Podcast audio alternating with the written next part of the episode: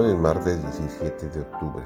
Estamos estudiando uh, la lección número 3 que se ha titulado esta semana El llamado de Dios a la obra misionera. Su servidor David González, nuestro título de estudio de hoy es El llamado a Abraham. ¿Qué es tentación? Es medio por el cual los que pretenden ser hijos de Dios son probados y examinados Leemos que Dios tentó a Abraham, que tentó a los hijos de Israel. Esto significa que permitió que existieran las circunstancias que probaron su fe y los indujo a acudir a Él en procura de ayuda. Dios permite que la tentación sobrevenga a los suyos hoy día para que puedan comprender que Él es su ayudador. Si se le acercan cuando son tentados, los fortalece para hacer frente a la tentación, pero son vencidos y se rinden al enemigo, descuidando el colocarse cerca de su todopoderoso ayudador. Se separan de Dios, no dan una evidencia de que caminan en la senda de Dios. Abraham continuó su viaje hacia el sur, y otra vez fue probada su fe. El cielo retuvo la lluvia, los arroyos cesaron de correr por los valles, y se marchitó la hierba de las llanuras. Los ganados no encontraban pastos y el hambre amenazaba todo el campamento.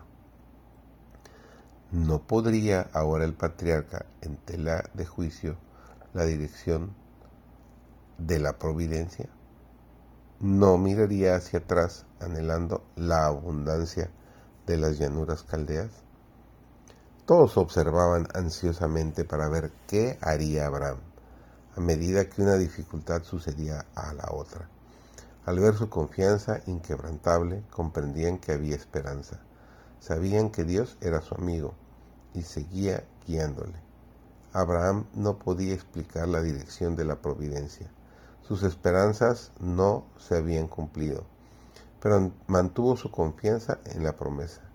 Y bendecirte he, engrandeceré tu nombre y serás bendición registrado en Génesis el capítulo 12, el versículo 2.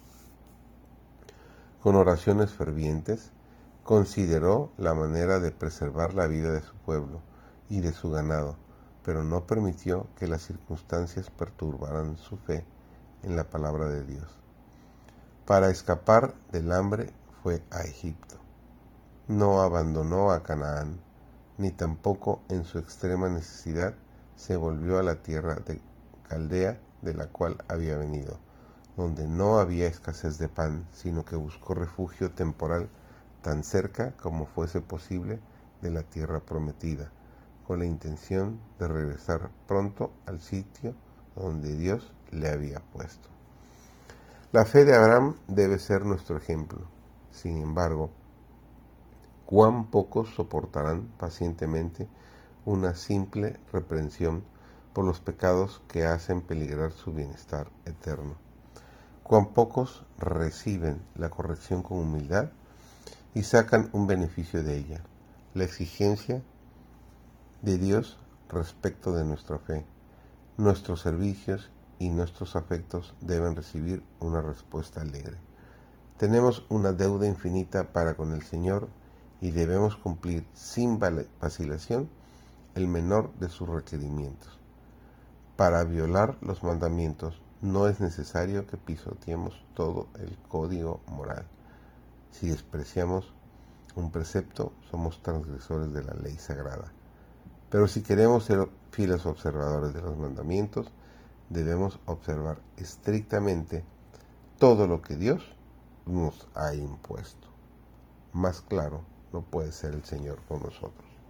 Que tengas un bendecido martes.